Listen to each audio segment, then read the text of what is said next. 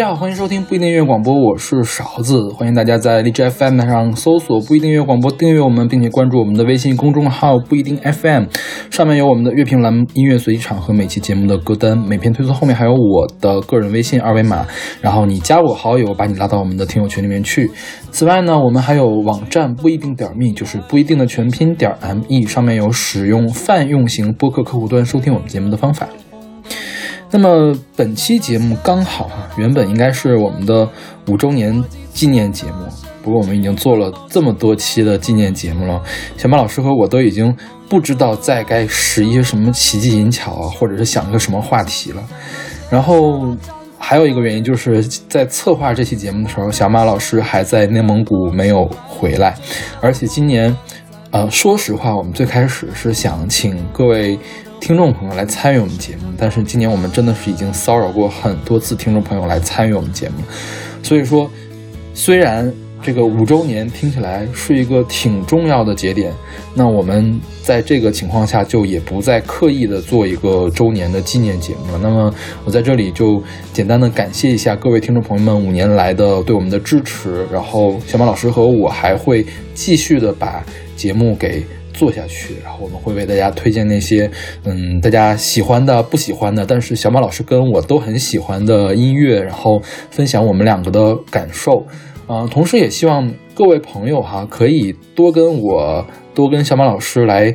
沟通，或者是来上我们的节目，给我们的节目提建议和意见，真的是说实话，做了这么多期节目，每次小马老师跟我做头脑风暴的时候，都特别的困扰，就是不知道下一期该做什么比较好。如果说你有什么特别想听到的节目呀、内容或者是主题，都可以直言不讳的告诉我们，这个公聊或私聊告诉我们都可以。那么今天呢？疫情还没有过去嘛？那我们继续聊点跟疫情相关的事情。我们来聊聊，呃，这个武汉乃至整个湖北的音乐人。那本期节目还是我跟小马老师共同策划的。那由于小马老师还是不是很方便录制嘛，所以有一部分歌是由小马老师来写好文案，然后我来讲述给各位听众朋友们的。那么大家提到武汉，可能想到的是什么呢？是九省通衢，想到是辛亥革命武昌起义，想到是武汉大学校园里面烂漫的樱花。那在这个时期，我们才提到武汉，会想到新冠病毒。那么可能有很多朋友他不知道哈，其实武汉也是我们国家的一个音乐重镇，有很多流行音乐人，他是跟武汉这座城市或者跟湖北这个省份是有不解的渊源的哈。其中当然也有很多国民级的音乐人，比如说之前已经唱过这个大中国的高峰，还有姚贝娜，还有现在火的不要不要的这个华晨宇哈。那么今天我们不聊这些主流的流行音乐，我们来聊聊民谣和摇滚。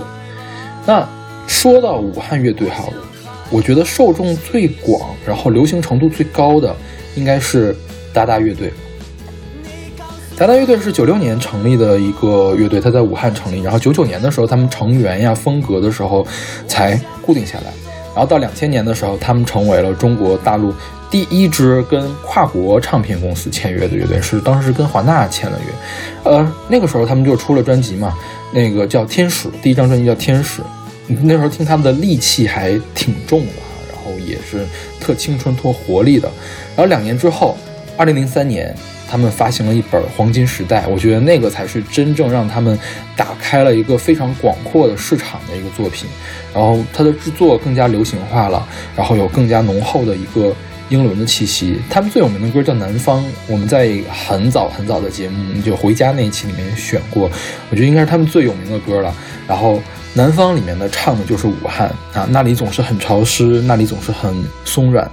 其实作为一个北方人，我并不是很了解这样的描写究竟是一个怎么样的情况，但是我。估计他是写进了很多南方人的心坎里，就是所有南方人在思念故乡啊，怀念自己小的时候的青春，在南方度过的那些岁月，都会想起这首歌。那么今天我为大家推荐的这首歌叫做《Song F》，也出自这本专辑《黄金时代》。我觉得这个主唱彭坦啊，他在少年的时期的时候实在是太棒了，就是在这歌里面唱什么。奔跑起来的身影啊，黎明将至的山谷呀，苏醒的花丛啊，就很真实。我觉得这个我就能看到他在那里奔跑，在什么地方奔跑。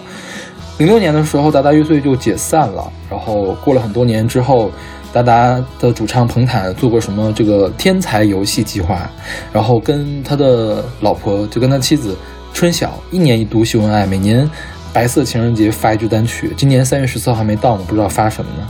然后你会发现，原来这样油稍微有点油腻的这个中年吧，也曾经年轻过。其实武汉还有一支跟达达他们风格有点像的一种一个乐队，但是它更加的英伦，叫基诺乐队。我们在二零一七年的年终榜的时候介绍过他的上一张专辑，叫《直到黎明破晓时》，当时是作为我跟小马分歧最大的专辑来介绍的。他们是零六年的时候正式就改名吧，叫基诺，他前身是静态滑行乐队，然后零八年发行他们第一张专辑叫《再见维多利亚》，本来。这期节目我也想把它选作候选的，就是那个专辑的同名曲叫《Goodbye Victoria》。他们就更喜欢用英文来演唱，估计是想想显得更加英伦一点吧。然后我估计这个也是当年小马老师不喜欢他们的原因之一。英伦摇滚，我觉得是最容易走入。大众视野的摇滚类型了，它旋律好听，口味又比较轻，然后通常这个男主唱又很帅气，声音又很亮。OK，那我们来听这首来自达达乐队的《Song F》。在那些黎明将至的山谷，我急促的身躯奔跑起来，生命穿越过苏醒的花丛，让我带走这里躁动的希望。在那些炙热潮湿的学校里，我急促的身躯奔跑起来，汗水渗透着城市的睡梦，让我带走这里火红的舞蹈。在那些插着稻草人的田野里，我急促的身躯奔跑起来，风吹拂金黄颜色的大地，让我带走这里成熟的消息。在那些雪花绽放的日子里，我急促的身躯奔跑起来，冰雪的花粉在脸上融化，让我带走这里所有的回忆。谁能够明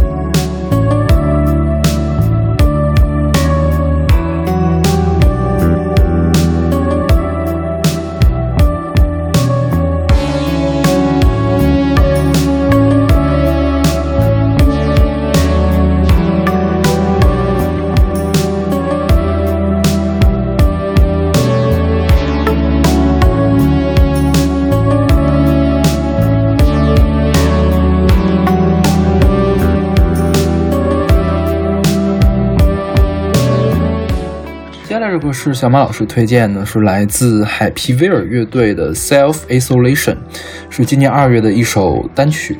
那这歌呢是海皮威尔乐队在疫情的这段时间创作的。那你从名字可以大概的都能看出来啊，这个是武汉人在自我隔离嘛，Self Isolation 这段日子里面的一种感慨。可能也是我们每个人都有的感慨啊！雀跃的心停止在深冬来临之前，反复昼夜，对时间逐渐失去知觉，封闭空间与影子对话，自我安慰，昨日重现，思绪游荡在久违的街。那这个呢？小马老师说，也是他的这阵子的心声了。当然，这个海皮尔乐队平时的音乐风格不是这个样子的，他们是一支迷幻电子摇滚乐队。那平时风格是有点燥的，然后很带感，也很悦耳。是那种能让人跟着一块儿摇摆起来的那种音乐哈。那这支乐队很有幽默感，比如说他们的名字就是谐音嘛。他们播放量最高的一首歌叫做《音雀思听》，也是一个谐谐音。然后他们有一首歌叫《太子》，是一首粤语歌，但是里面采样了周星驰的电影的国语配音，特别好玩。那如果大家有兴趣的话，可以看他们的微博，主唱非常帅，台风也非常风骚哈，太可爱了。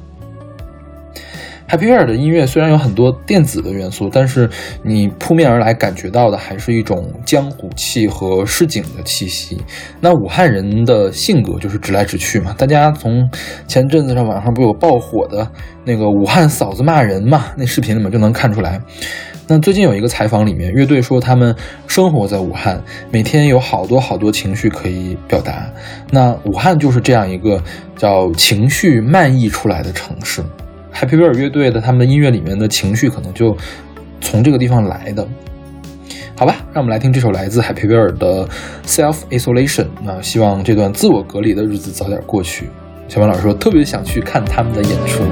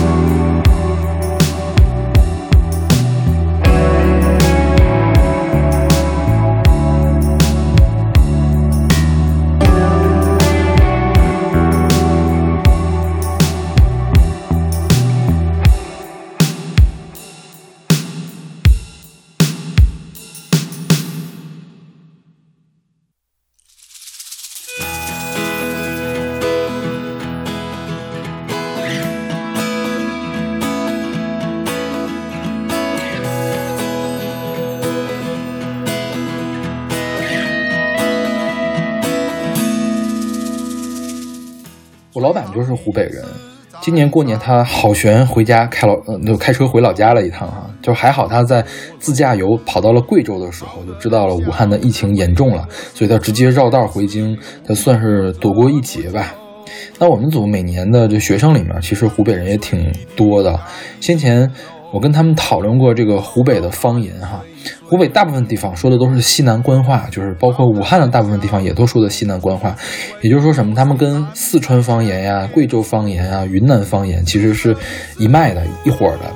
那么之前我们节目上午节目有一个师妹叫南下嘛，她是孝感人。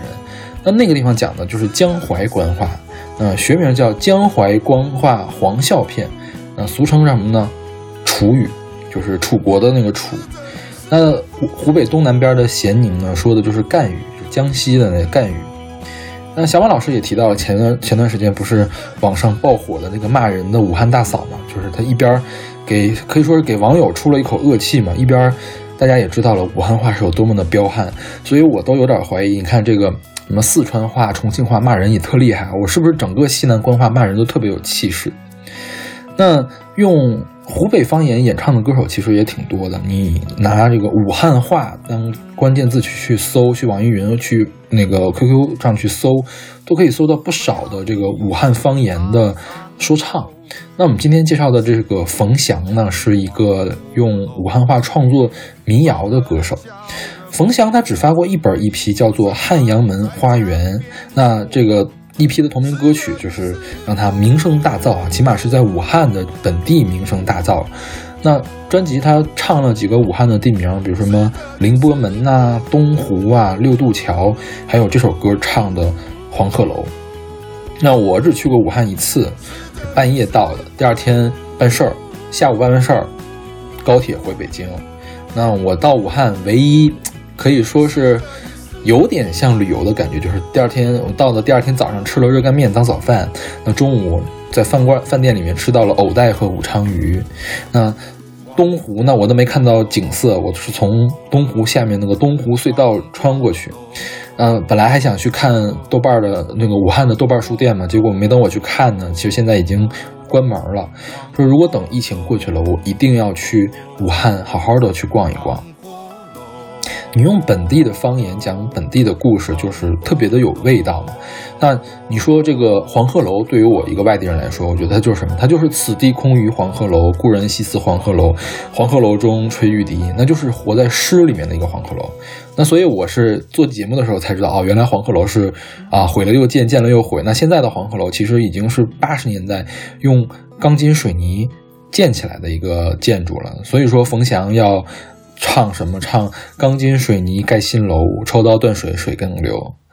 其实冯翔已经年近六旬，他五十多岁了。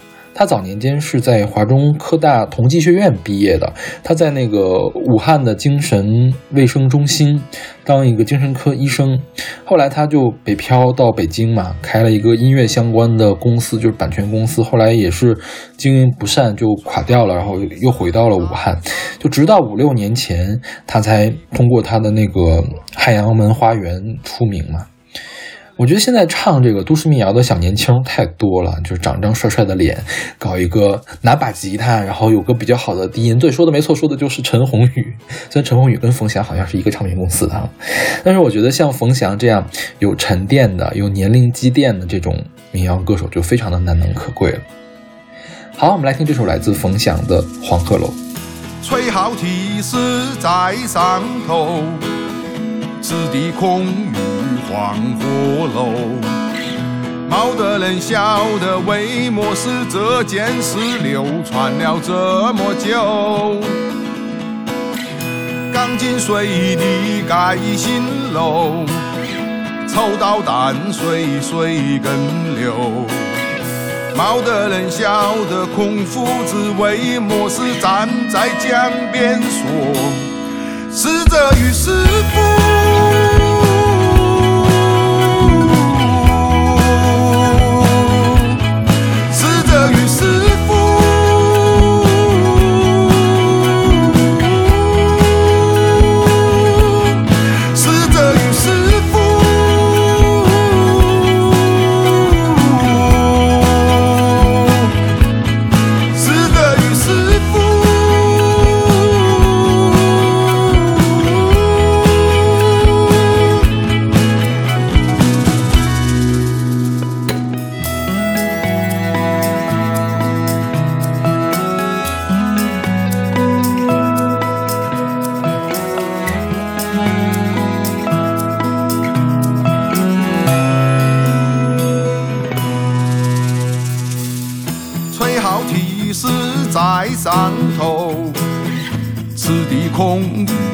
黄火楼。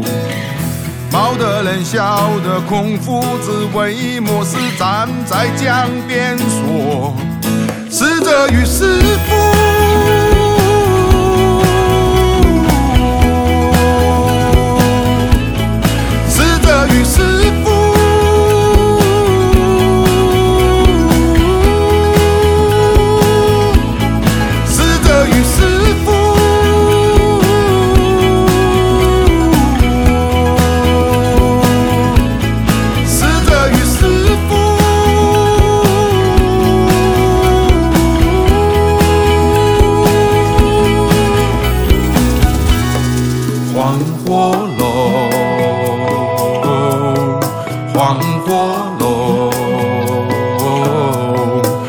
黄火龙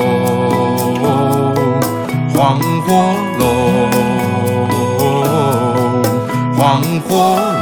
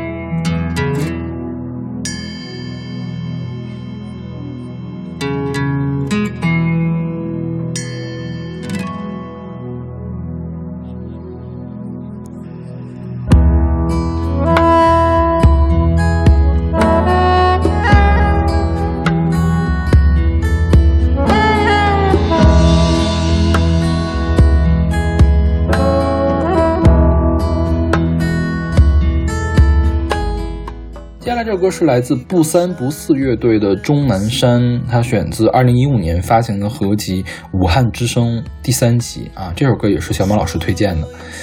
那我们其实早期的节目有一个系列，特别特别早期，应该是前几期的时候，个位数期的时候，叫做音乐地图。然后我们当时是选了中国的每一个省来介绍一首歌。当时选的湖北省的歌呢，也出自武汉之声系列，是武汉之声的第二集，来自游园惊梦乐队的反唱《西游》。那武汉之声这个系列，其实，在我们的节目里面总是出现哈，它是由一个武汉本土的 live house 叫做 Vox。这个 Live House 出品的一系列的原创的合集，那从二零一三年开始，一直到去年，已经出过七张这个合集了。小马老师去年的时候专门去了一趟 Vox 去去朝圣，他说他去朝圣哈。那 Vox 在最著名的这个武汉光谷的旁边。其实我上次去武汉也是去了光谷的附近，但是就完全没有时间，因为我真的是半夜的时候到的，到了时候连公交都停了，所以我也没有机会去看。然后那个地方它离华中科大特别近，它在一个临街店面的二楼。那舞台不是很大，所以算一个中型的中等规模的一个 live house 吧。它特别有趣的地方就是舞台前面是站着的区域，然后再往后有十几张桌子，还有高脚凳。就如果你不喜欢人挤人，你喜欢坐在那儿喝啤酒、喝杯酒来听音乐的话，那就是最好、最合适的一个地方。然后在这个区域旁边有一面墙，这个墙上面挂满了小木牌儿，每一个木牌儿呢上面都是一个曾经在 Vox 演出的音乐人的名字呀，或者是他们的 logo。我们之前有一期节目叫《一日谈》嘛，就是请各位听众们一块儿来讨论、来介绍他自己疫情之间的生活和感受。那期节目那个封面就是小马老师在这面墙拍摄的，拍摄的这面墙哈，大家如果感兴趣可以翻出来看一看。那 Vox 是两千零五年成立的，它的创办者是生命之饼乐队的前鼓手朱宁。生命之饼也是武汉特传奇的乐队，这期节目我们后面会专门来介绍他们。那总而言之呢，Vox 是武汉独立音乐的一个圣地吧，就是大家有空一定要去看一看，来喝杯酒，来听听演出。那我们说回不三不四乐队哈，我们做音乐地图这个系列的时候，不三不四的这首《终南山》哈就是备选之一。这个终南山不是我们今天说的这个钟南山院士啊，他是真的活死人墓终南山下那个钟南山。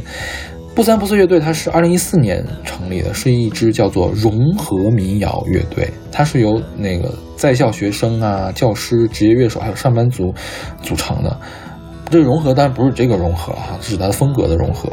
他一七年的时候发了一张 EP，小王老师看他的微博说他们现在还在活动，而且在武汉还是有演出的。那说真的，这个小众音乐人的微博的关注数是真不多，因为没有人运营是真不多。所以你如果喜欢这个音乐人的话，你一定要去微博上去关注一下，给他们增添一点点人气哈。他们融合乐队嘛，真的是你从这首歌就听出来了。这一开始是古琴曲《酒狂》，中间有一段非常风骚的萨克斯，后面还有念佛的那个南无阿弥陀佛哈，还有一段呼麦。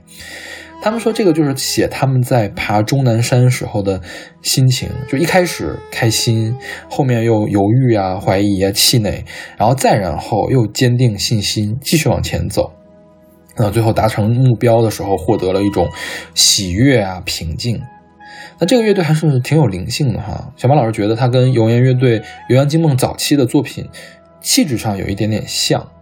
那武汉被称为朋克之都嘛，那传统上大家可能认为武汉的音乐都挺燥的，但是因为武汉高校多、文化人多，它的城市气质还是挺多元的。那之前有朋友问到小马老师说，问小马老师武对武汉有什么样的感觉？小马老师觉得这武汉的地势。相对是平坦的，它有长江，有汉江，有很多很多的湖，然后去了之后感觉就视野很开阔，整个人的心都像是被打开了一样，就很舒服、很舒坦、很舒展哈。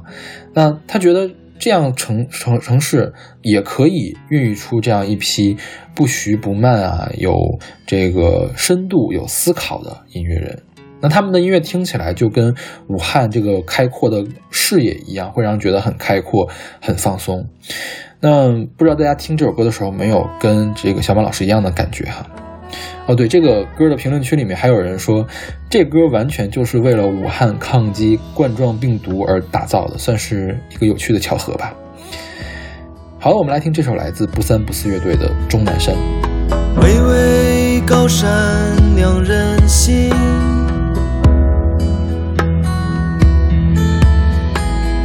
有说有笑好欢喜，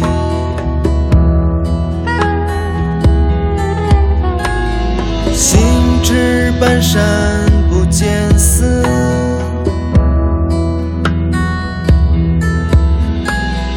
此时已经黄昏。个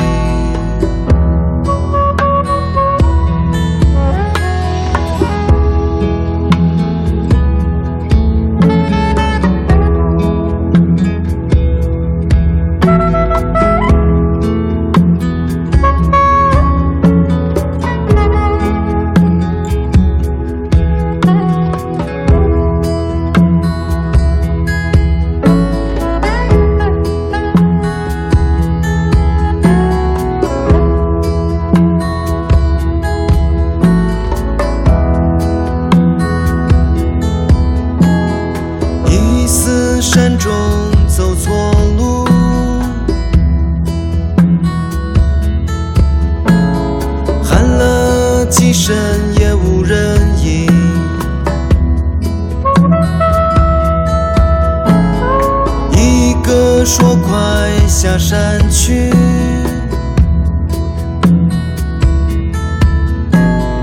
一个说要看个究竟。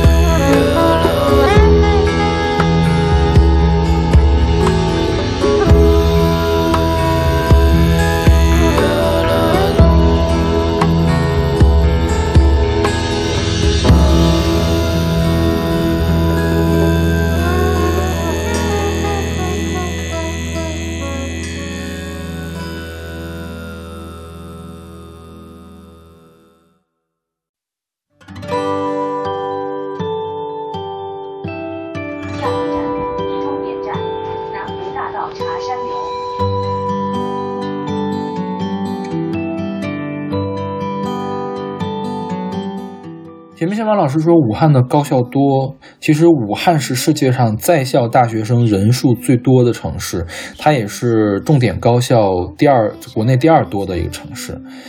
有人说，就是因为这样，所以武汉才成为了中国的音乐重镇重镇嘛，尤其是摇滚乐的重镇。你想嘛，二十出头的年轻人是最容易有那种摇滚摇滚啊叛逆的感觉的。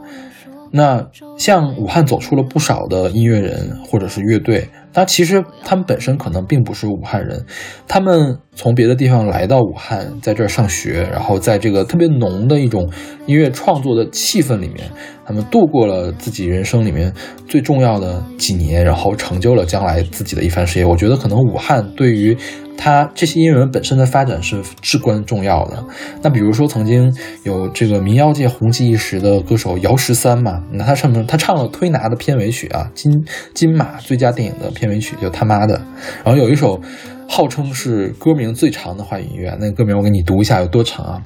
如果下雨的时候，你拖着行李箱子站在屋檐下面，那么其实我没有足够的时间找好一点的理由，抛弃家里面的狗，坐上 K 六六七次列车，到你在的地方找个商店买一把伞，然后给我妹妹弹吉他，因为她要参加比赛，所以我回不去了。我也不会说我泡面的碗还没洗。啊，这是他整个的一个歌名，我要中间混两次气才能读完。然后这首歌在网易云上面有两万多条评论哈。然后他还有一首歌是翻唱刘勇的《雨霖铃》，就是把雨霖铃重新填词，但是他把它翻译成了贵州方言，叫瞎子。然后还有比如说涉很多那种涉黄的这种歌。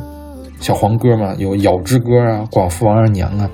其实他是武汉大学医学院临床专业的学生。我们在校园校园民谣那期节目里面就选过他一首歌，叫《他爸的》啊，不是他妈的，是他爸的。这首歌就收录在武汉大学第二部原创音乐集里面。武汉大学原创音乐学会啊，他们一个的协会一共出过。三张合集都叫《落英》，叫《落英一》《落英二》《落英三》。然后后来，武汉大学八十年代的校友也集资出过一本叫《落英一九八零年代》，收录的是武大八十年代的原创歌曲。可以见到，武汉这是一个缩影吧，就是武汉的这种原创音乐从八十年代就开始，一直到现在了。那最近还有一个挺火的民谣组合，我不知道大家听没听过，叫房东的猫。他给这个《悲伤逆流成河》呀，什么我是江小白呀唱过插曲。然后他跟八三幺、跟晨晨曦光郎都有过合作。他们两个也来自武汉。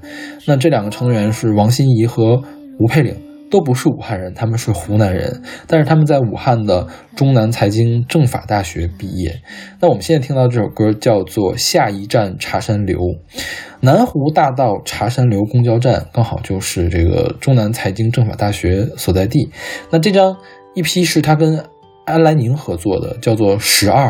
那概念主打的就是回忆母校嘛。安来宁唱的是《再见文辉路》，怀念他这个他的母校是上海外国语大学所在的地方。他毕业了十一年，然后房东的猫当时是毕业了一年，所以十一加一等于十二。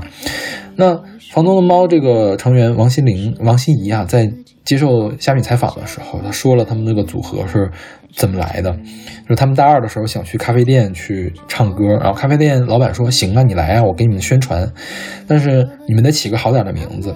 刚好那天那主唱从。那个宿舍楼梯下来的时候，就看到对面屋顶上有一只猫在走，回去就说：“咱们不行，就叫这个房顶的猫吧。”然后读一读，觉得不行，太别口，有点绕，不好听，然后就变成了房东的猫。猫咖啡刚好是这一届小清新们最喜欢的，所以说。房东的猫现在小小的走红，就我觉得也挺挺正常的，不是很难理解嘛。那他们二零一七年的时候发行了第一张专辑，那个时候我就特别的讨厌这种平淡、特别寡淡的这种，而且有点矫情的这种民谣音乐，所以当时他们这张同名专辑喜提我年度倒数第三。那我现在回头看来，就是我虽然觉得确实是有点平淡啊，但是。说实话，他们房东的猫，他们的声音和旋律已经足够的悦耳。按照我现在的标准，我觉得可以给的一个四星，就是 B 或者 B 加的水平。那好，那我们来听这首来自房东的猫的《下一站茶山流》。时间上，武汉六月的大雨，一瞬间淋湿了四个四季，仿佛一切都还在原地谈笑间，却多分离。终于这一天来临，我们要各奔东西。那么这一餐去桥楼还是新开的店？伤感的话不用说，忧愁的泪不用流，请往前走，不要回头。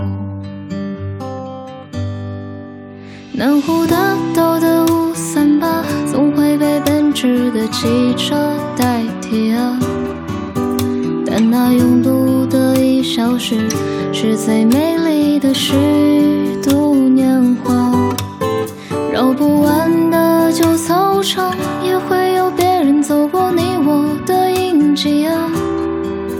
如果世界真那么大，我就从这里出发。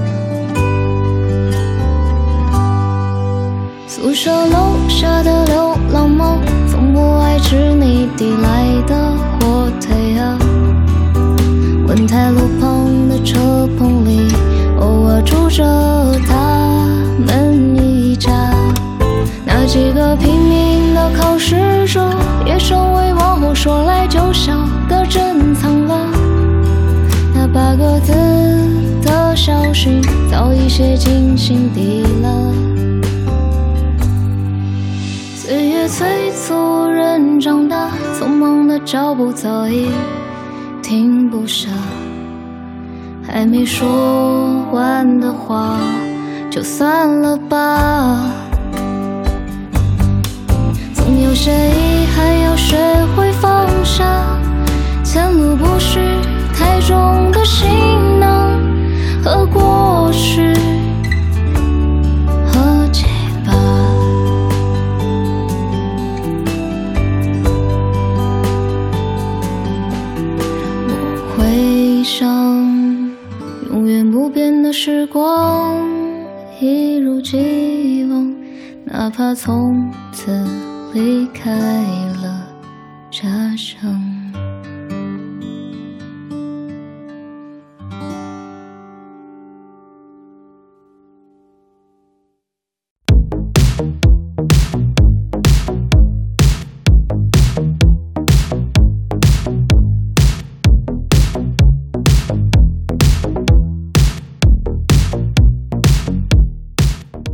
在这首歌是来自白纸扇的《东莞》，是二零一九年的一首单曲，也是小马老师推荐的。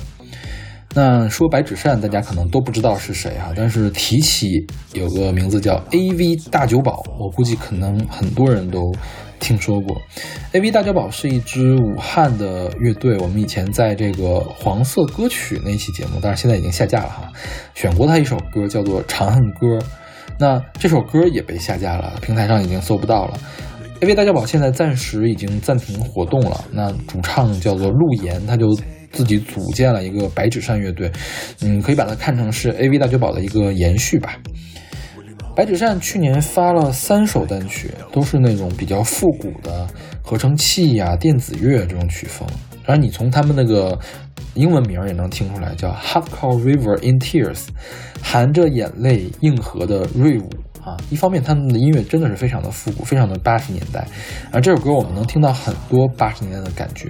那这歌专门还有一段粤语的唱段，算是对那个年代就是香港电子音乐的致敬，就是河东那时候不就香港的嘛，就是以河东为代表的这些电子音乐的致敬吧。但是。他们唱的东西啊，又不是那么灯红酒绿呀、光鲜亮丽呀那种感觉，而社会社会里面最底层的一些东西，比如说一些阴暗潮湿的一面。那这首歌叫做《东莞》，那东莞大家知道，可能是因为前一段时间、前几年吧，什么姓都啊、扫黄啊这样的一些东西。但其实东莞对于中国来说最重要的身份，它应该是珠三角地区最重要的一个制造业基地。之一吧，不能说是最重要的，它是最重要的之一吧。那它有无数的这种工人，那这首歌唱的就是东莞工人平时的生活。那有的人就说这首歌，嗯，像杜琪峰加上贾樟柯。啊，小宝老师觉得说的特别的对哈。他粤语唱段里面有那个港港片里面很典型的那种江湖气、压抑感，比如说他唱什么，唱那份呼吸瓦斯的情怀，像密室的下戏中用火花引燃般病态。那在国语的唱段里面呢，又有贾樟柯那种关心社会底层的那种九十年代江湖儿女儿女情长的感觉啊，比如说卫生间的水滴，每一滴都抒情，舌尖温润了你的后颈，紧紧攥住了你的手心。当然，你无论是江湖还是儿女，无论是国语还是粤语，你最后都汇成了一句：烟花灿烂，烟花灿烂在工厂打饭，在无风的秋夜聚散。这词儿写的就是太好了，实在是太好，就有文学性，也有画面感，它有故事，有感情，也有深度。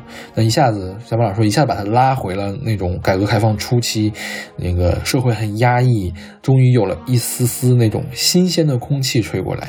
那铁板儿一块，那开始松动了嘛。那供水线工工厂里流水线上的有男男女女，对未来有了一点点期待的这种感觉。嗯，小马老师建议大家可以逐字的阅读这个《东莞》这首歌的歌词，就是很久没有看到这么好的歌词了。那好，那我们来听这首来自白纸扇的《东莞》。对着按键摇摆，靠着那段长街，我像废掉零件的机械，那份呼吸雅思的情怀，在密室的那隙中用火花引点般病态。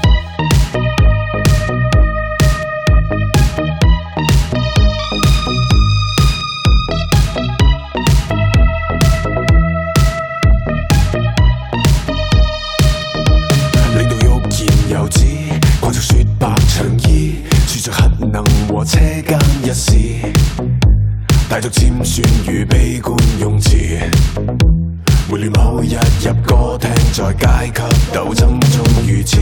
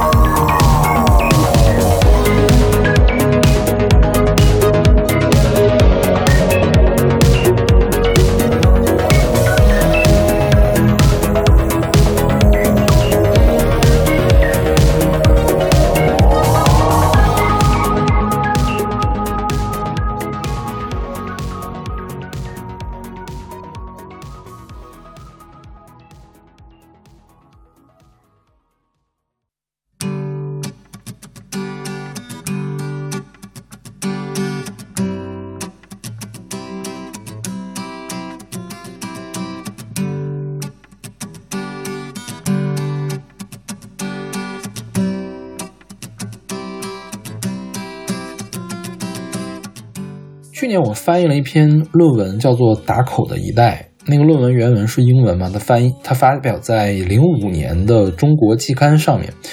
它讲述的是上个世纪九十年代的时候，大陆独立流行音乐的独立音乐的发展吧。就是八十年代末九十年代初那一代人被称为流氓的一代，但是九十年代初的时候，流氓一代就过去了。嗯，刘邦那一代孕育了崔健呀，还有这个就是魔岩三杰呀，还有唐朝这些非常厉害的摇滚乐队。那那一代过去之后呢，很多人就开始唱衰中国的摇滚。那这个论文的作者是阿姆斯特丹大学教授，叫耶罗恩·德克罗伊特，他给自己起个名叫高伟云哈，他就不这么认为。他通过分析当时打口碟儿对中国青年的影响，然后分析九十年代中期、中后期重新兴盛起来的这个独立音乐哈，他比如说有走向。国际化的这个时髦摇滚代表人物是清醒乐队、超级市场乐队，然后有这个回归政治的这个地下摇滚，有左小诅咒的 No 乐队和这个舌头乐队，再有就是有表达怀旧情怀的都市民谣。那都市民谣，他呢当时举例举了两个，一个是现在还算是一个先锋音乐人吧，就是还是个艺术家，非常活跃的小何。再有就是我们现在听到这首歌的歌手叫做胡马各。那篇论文里面，高伟云哈就把胡马各当成了一个内蒙古人，我也不知道他是在哪儿查的。但其实胡马各出生在湖北西部，他的所有的个人简介里面都说他长大的村子叫火山村。但说实话，我找了半天也没有找到火山村到底是哪个城市的。那一九九五年的时候，他就在武汉毕业了，是武汉的华中师大地理系。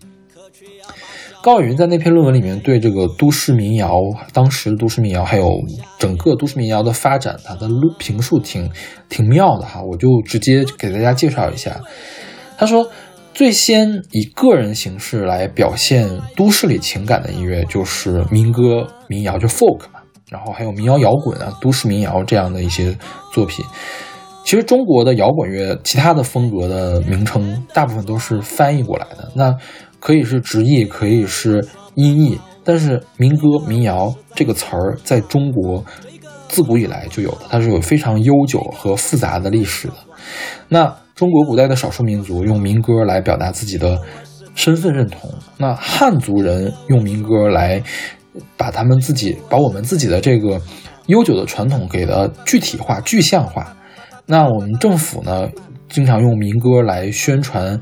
就是政府的主体思想一类的东西。那么在摇滚文化里面呢，民谣也、民歌嘛，就是 folk 这个词嘛，它可以表达对城市的一种怀旧情怀。那这个胡马各他来自鄂西的农村嘛，他其实从事农村迁移到了武汉一个城市。那这种迁徙的经历，其实在民歌歌手上是非常常见的。那绝大多数民谣歌手都把自己看作是一种吟游诗人。胡马哥后来去了。去了北京哈，应该是。那胡马哥他九八年的专辑叫做《人人都有个小板凳》，我的不带入二十一世纪，他就用了一张白色的封面，封面上有一幅特别幼稚的这种涂鸦，中间还有这个内页里面的手写歌词，他都想表达一种什么呢？简单和纯洁，或者是他也想表达他自己对这种简单和纯洁的渴望。那。他最有名的一首歌叫《部分土豆进城》，也就是我们现在听到这首歌哈。胡马各就一边笑着一边唱，他的唱的其实挺奇怪的这种唱法。隔壁住着一个怪怪的、没有恶意的文化人，他说我勤劳、勇敢、朴实、善良，没有欲望。他拿出一本写了很多的字的练习本给我看，又放一些不太好听、很吵的歌给我听。那这个高伟云就说，这个胡马哥很像一个现代的游吟诗人，他的音乐是朴实无华的，他就用吉他来伴奏嘛，而且他的唱腔特别原始，特别粗犷。那他他要强调自己是简单的，他要把自己跟文化人作比，啊，所以他的音乐，我可以把它解读成是一种怀旧情怀，他想从当代的都市这种现代化的都市里面撤退出去，退回到一个。这个远离分销、远离挥霍、远离远离这个世俗的一个地方，那他想退回到一个充满宁静和诚实的一个地方。但是胡马克就特别有趣，他第一张是这种比较糙的这种民谣，那第二张一下子就变成了电子音乐。第二张专辑叫《一巴掌打死七个》，那这张专辑就没有第一张专辑那么受欢迎啊。然后这个时候他也开始经营一个网站，叫做“万国马桶”。万国马桶，它是一个文化文艺组织吧，然后它的宣言叫“不小众，无宁死”。那胡马克他说说写作是一种特别私密的事情嘛，就是一个人最放松、最私密的状态就是坐在马桶上。那他创立这个网站就是想找到一个私密空间，让大家在里面发表文章，在里面写作，都好像自己坐在自己家的马桶上一样放松。那早年间在万国马桶上活动有很多文化人，比较有名的音乐人就有吴凤、吴鸿飞。然后胡马哥也在万国马桶上组织过那个万国马桶写作大会，可以说是对早期的网络文学是有一定的推动的作用的。但是那个年代的这个互联网实在是太古早了，就是很难查到相关的资料，其实也很少有人去真正的去书写那个时代的历史，那很多细节都没有办法考证出来了，就是包括后来零几年、零六年的时候，大概零五零六年的时候，万国马桶突然关闭了，为什么关闭？就是现在也没有一个定论。零五年的时候，胡马哥发行了他的第三张专辑，也是他最后一张专辑，叫做《Unplugged》，它叫不插腿。那大家都知道，就是有一种演唱叫 Unplugged，就是不插电，就是演奏的时候不用任何插电的乐器嘛。它近似的一个就不插腿，仍然是一个电子。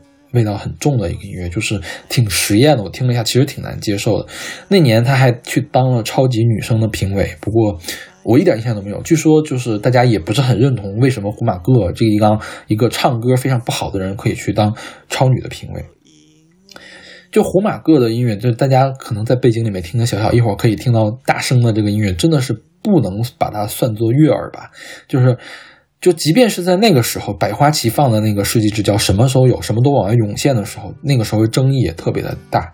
那他可以从小市民的视角来讲述小市民的生活状态，来讲述各种各样就是不别人可能不太会提到的社会现象，这个是很多人都在赞扬的。但是他的个人风格真的是太强烈了。你说他比左小诅咒好听一点吧，但是也有也比较有限。然后你听这首歌，有的时候你就会怀疑。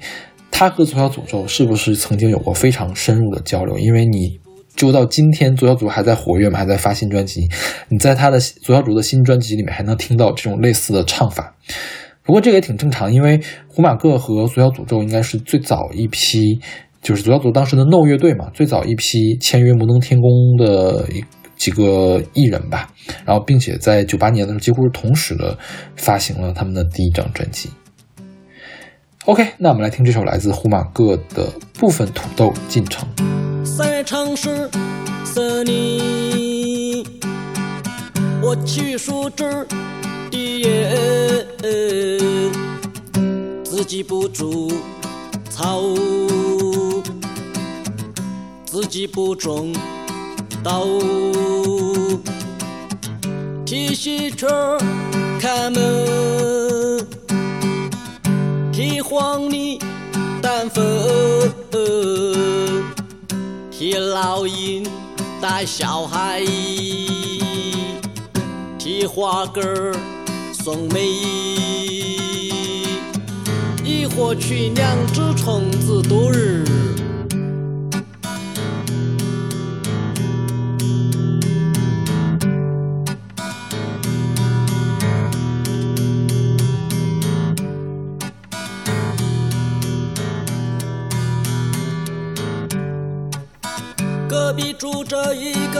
乖乖的、没有恶意的文化人。他说我勤劳、勇敢、善良，不是没有欲望。他拿出一本写了很多字的练习本给我放一些不太好听、很长的歌给我听。他说那是在赞美我们，他说他就是我们，可却要把笑容点在屁股下面的椅子上。又提到虚伪什么的，还说了一些城市的坏话，好多次我都听不太懂，只好浅浅的、浅浅的说，这个我说不好，这个我实在说不好，这个我说不好，这个我实在说不好，这个我说不好，这个我实在说不好，这个我说不好，这个我实在说不好。叭叭叭叭叭叭叭叭叭叭叭叭叭叭叭叭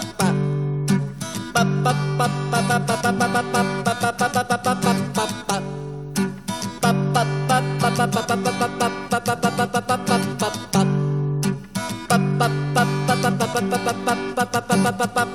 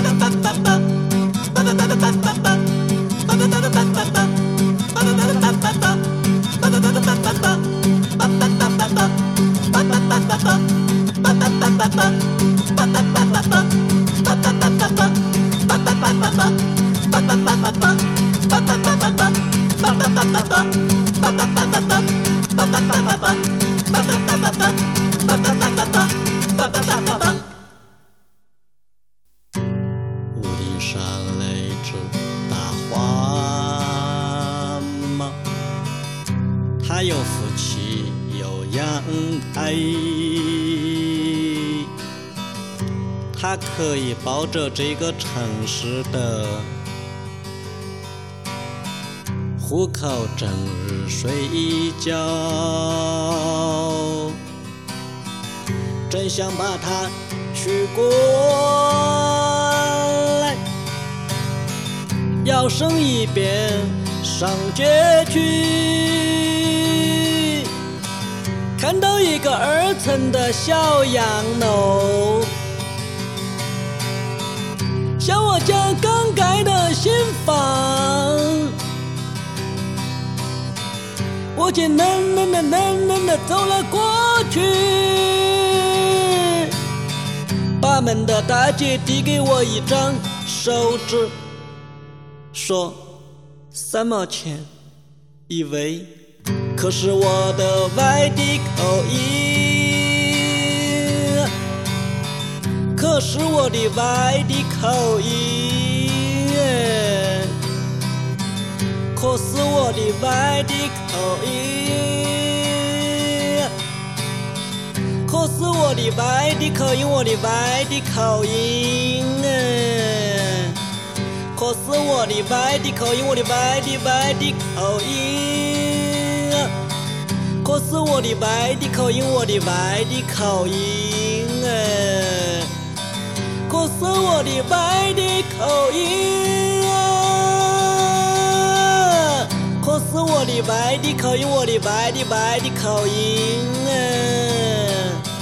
可是我的外地我我的外地口音啊，可是我的外地口音，我我的外地口音啊，可是我的外地我我的外地口音啊。可是我的外地口音，我我的外地口音啊！可是我的外地口音，我的外地口音啊！可是我的外地，我我的外地口音啊！可是我的外地口音，我的外地口音啊！可是我的外地外地口音啊！可是我的外地外地口音啊！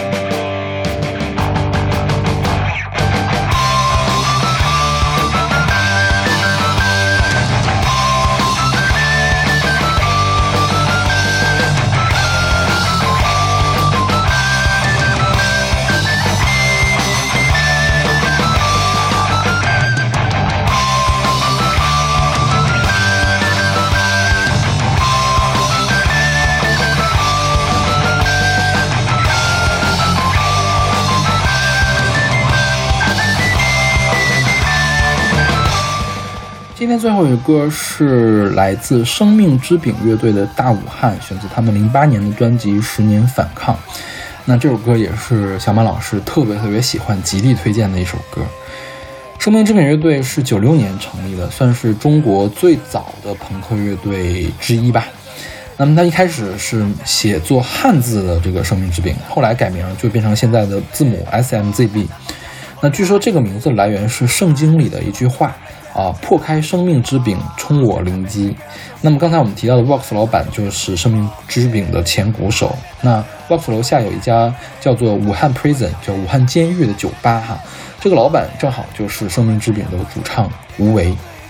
那武汉被称为朋克之都哈，可能是因为武汉夏天特别热，然后所以大家都脾气很暴，嗯，就更加容易直抒胸臆呀，表达情绪啊。那武汉有特别发达的街头文化，就是地质大学隧道的涂鸦，大家一定要去看一看。但是你说到朋克之都这个名号的由来，小马老师认为至少得有一半要归功于生命之饼。那生命之饼是一张非常朋克的乐队，它朋克到什么地步呢？就是因为他们太敢说，所以你现在在国内的平台上是找不到他们的全长专辑的。嗯，生命之饼对于世界的这种批判呐和愤怒，你从他们的音乐里面就听得出来。那主唱吴为他这么说，他们对这个朋克的理解，说在中国，朋克与我就是尽量去做一个真正的人，一个正常的人。所以他他确实也是这么做的哈。生命之饼是目前的国内音乐人中少数愿意触及核心矛盾的。那更难得的一点是，他们一直在坚持。那有一部纪录片叫做《绝不松开我的拳头》，它就记录了生命之饼现在的状态。当然，你看到这个名字就应该大概明白他们现在是什么样的状态了。当然，我们抛开他们的主题不说，生命之饼的音乐也是非常好听的。那他们音乐有一个很突出的元素是风笛，那风笛可以稍微中和一下朋克的那种燥的感觉哈，但是又不会让他们的音乐力度变弱，没有变得更加软哈。比如说这首《大武汉》就是一个特别典型的例子。小马老师认为。这首歌就是生命之饼写给武汉这座城市的一封情书。这里面唱，他会得到自由，他会变得美丽，这里不会永远像一个监狱。打破黑暗就不会有哭泣，一颗种子已经埋在心里。那，就是这首歌作为我们节目今天的结尾，就非常非常的合适了。我觉得，武汉这座城市它有很复杂的特点，那它也有很鲜明的形象，就是。一个人你很难不去爱上这座城市，所以在准备这期节目的时候，小莫老师说他走过武汉的每一个角落，都会在他脑中不断的闪回，他无比的想念这座城市。那么希望疫情可以早一点过去，希望春天早一点到来，那我们可以一块儿去武汉去看樱花，去听音乐，去喝啤酒，去跳东湖。好，本期节目就到这里，让我们为武汉这座英雄的城市干杯吧！我们下期再见。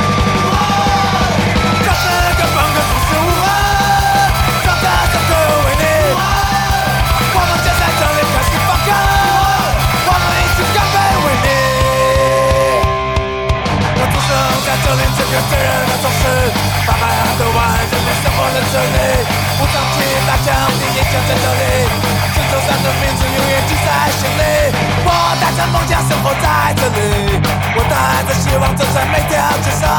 我想改变这个城市，因为它永远属于我和你。它会变得自由，它会变得美丽。这里不会永远像一个监狱，打破黑暗就不会再有哭泣。一个种子已经埋在心里，这是个。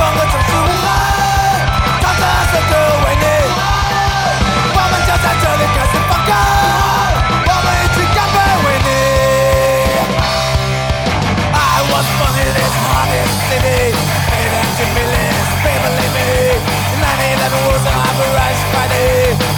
by the I keeping my man. I live it with my dream. Walking on the street with my hope I want Because you and me. She will be beautiful,